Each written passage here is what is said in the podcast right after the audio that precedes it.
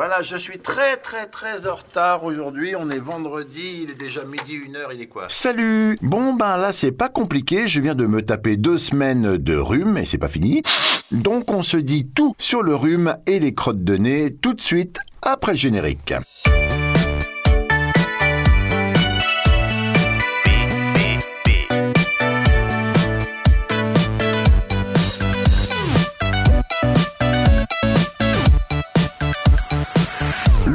Mot rhume est emprunté au bas latin rheuma. Bas latin, un bas, euh, B-A-S, latin plus loin. Rheuma signifiant flux marin, eau qui coule ou catarrhe. Et qu'on retrouve dans le suffixe ré, R-R-H-E-E, comme dans diarrhée. diarrhée, caca qui coule, comme de l'eau. On parle rhume, donc le rhume, qui enrhume l'humanité depuis l'Antiquité, puisqu'on en entend parler dès le XVIe siècle avant Jésus-Christ, dans le plus ancien papyrus médical intitulé le Papyrus Ebers. Ou Ebers, je sais pas comment ça se dit. Dans ce vieux rouleau de roseau, le médecin du pharaon préconise une incantation quelque peu originale. Écoule-toi, rhume, fils du rhume, qui rompt les os, écrase la tête et blesse douloureusement les sept ouvertures de la tête. Alors vous embêtez pas à compter, euh, j'ai vérifié pour vous, et nous avons bien sept orifices euh, sur le visage en comptant les yeux. Et il va falloir attendre le XVIe siècle pour que le rhume fasse son apparition officielle dans la langue française. En 1687, le dictionnaire de l'Académie française en donne la définition suivante. Flexion causée par une humeur qui coule du cerveau et qui ordinairement excite la toux et rend la voix enrouée. oui, pour la voix enrouée, ça on est d'accord. Et sinon, pour clore ce prologue sur le rhume, il y a plusieurs sortes de rhume. Et oui, il y a le rhume des foins, Rhinite allergique, l'allergie au pollen, le rhume de cerveau coryza, et d'autres types d'infections comme la synovite, par exemple, qui est un rhume de hanche. Intéressant ça le rhume de hanche. Voilà, voilà, chapitre suivant. Chapitre, chapitre, chapitre suivant. B, B, B. On dit que si on soigne un rhume, il dure 7 jours, mais que si on le laisse guérir tout seul, il dure une semaine. Voilà pour dire que c'est pas forcément bon et utile de prendre des médicaments quand on a un rhume, et même parfois c'est tout le contraire. Par voie orale ou nasale, destinée à soulager des troubles bénins et d'évolution rapidement favorable du rhume, la pharmacie du rhume a produit des médications à l'efficacité incertaine, voire dangereuse. Les décongestionnants nasaux, sympathomimétiques vasoconstricteurs, tels qu'éphédrine, nafazoline, oxymétazoline, phényléphrine, pseudoéphédrine, thuamidoheptane et xylométazoline, certains en vente libre en pharmacie, ont une petite efficacité sur l'obstruction nasale, mais exposent à des troubles cardiovasculaires graves, voire mortels. Et du côté des antihistaminiques, médicaments en principe prescrits contre les allergies, non seulement ces derniers n'améliorent pas les symptômes du rhume, mais ils peuvent vous envoyer tout droit à l'hôpital si vous avez une hypertension. Ces médicaments entraînent aussi une forte somnolence, une rétention urinaire, des troubles de la vision et une constipation. Et ce n'est pas tout. Non seulement ces prescriptions euh, médicales représentent un danger en termes de santé publique, mais elles représentent un coût injustifié en dépenses de santé. Au total, on dépenserait chez nous 41 millions d'euros par an pour soigner nos rhumes. En France, où nous ne supportons pas l'inconfort et voulons absolument soulager nos symptômes, 90% des consultations donnent lieu à une prescription. Contre à peine 47% aux Pays-Bas ou 72% en Allemagne. Une étude menée à l'Université du Michigan a évalué le coût du rhume aux USA à 40 milliards de dollars par an si l'on prend en compte les dépenses de santé et les arrêts de travail. Toutes dépenses inutiles, d'autant qu'il existe des remèdes naturels pour venir à bout de votre rhume. Mais lesquels? Hein? Eh ben, je vais vous le dire. Musique. B, B, B. Et oui, oui les amis, bien mieux que les médocs, c'est l'alimentation qui joue un rôle capital pour votre santé ainsi que dans l'évolution des maladies et peut vous aider à soigner votre rhume. Une alimentation équilibrée peut avoir un effet bénéfique sur le système immunitaire. Plus vous consommez de vitamines, plus vos défenses immunitaires seront fortes. Et si, malade, vous n'avez pas d'appétit, il est d'autant plus important de bien vous nourrir. L'organisme a besoin de calories et de nutriments pour combattre Mais quel est le menu idéal en cas de rhume? D'abord, misez sur des boissons et des aliments qui hydratent et privilégiez des repas légers. Une bonne hydratation permet d'évacuer plus facilement le mucus. Lorsque vous êtes malade, soupes et bouillons sont vos alliés.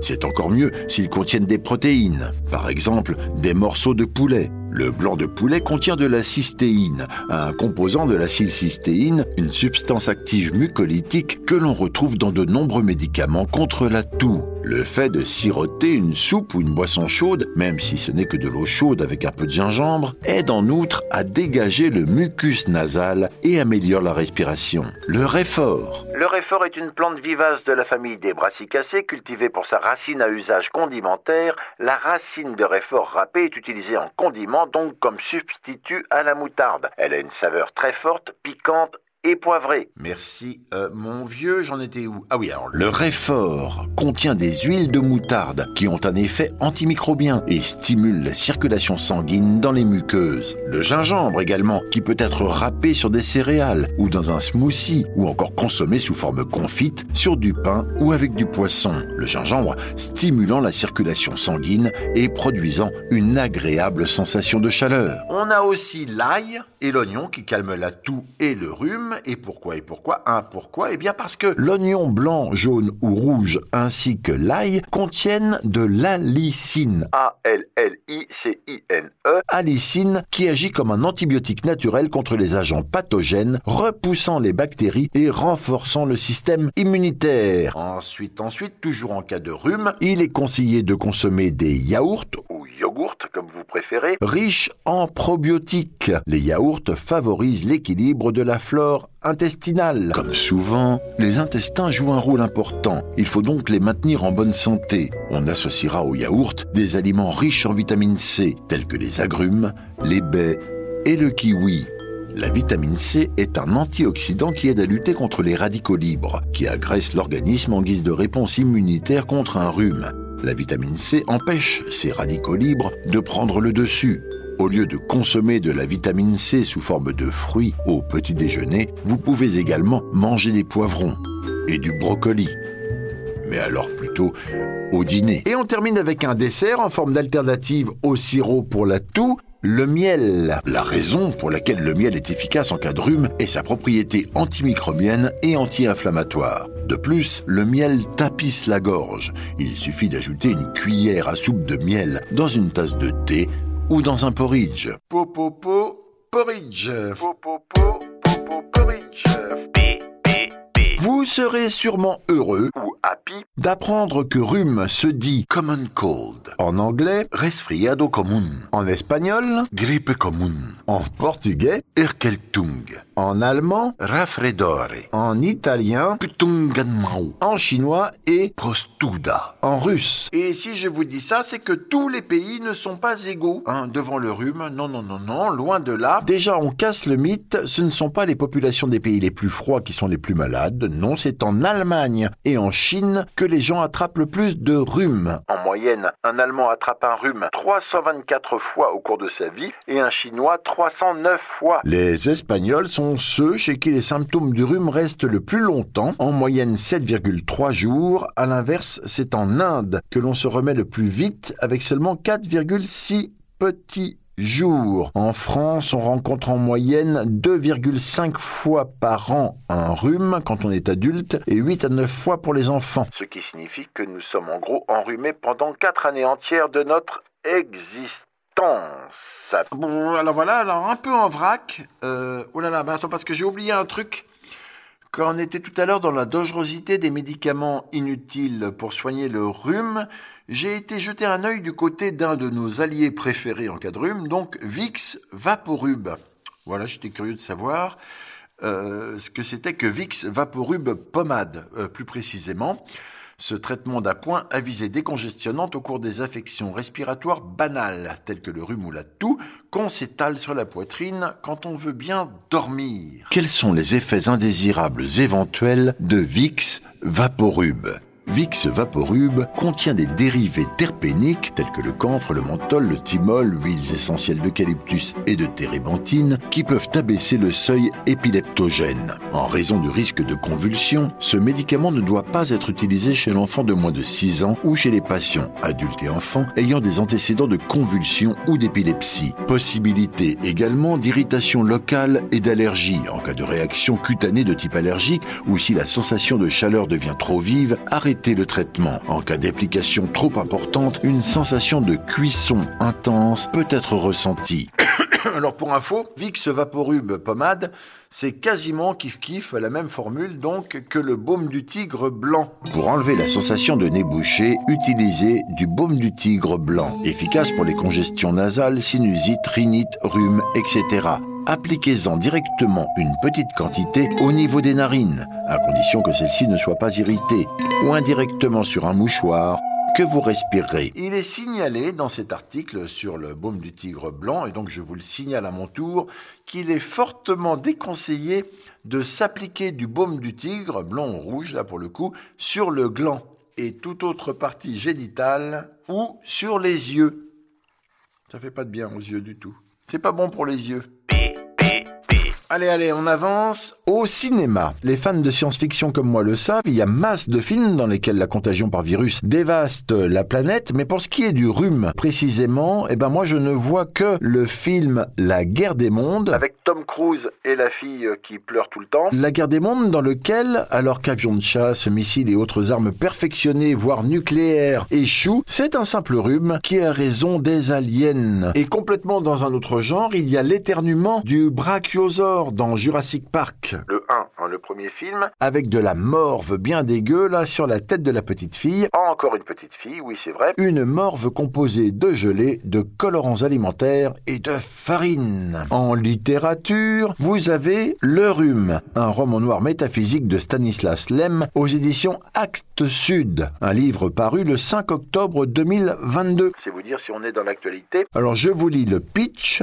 Un astronaute américain sur le carreau après après une mission infructueuse du côté de Naples, se retrouve propulsé à des années-lumière de son rêve d'espace. Embauché par une agence de détectives privés, il va tenter de comprendre ce qui peut bien relier les disparitions d'une dizaine de quinquagénaires entre Rome et Paris. Certains corps portent les marques d'un suicide, d'autres n'ont jamais réapparu. Parmi les nombreuses circonstances communes à ces affaires non élucidées, des cures de bains de soufre en Italie, connues pour soigner les rhumatismes et les allergies chroniques. Simple coïncidence ou véritable complot? Je vous parlais il y a deux minutes de la morve du brachiosaure dans Jurassic Park 1 et je me rends compte que j'ai complètement oublié de vous donner la composition de votre morve à vous.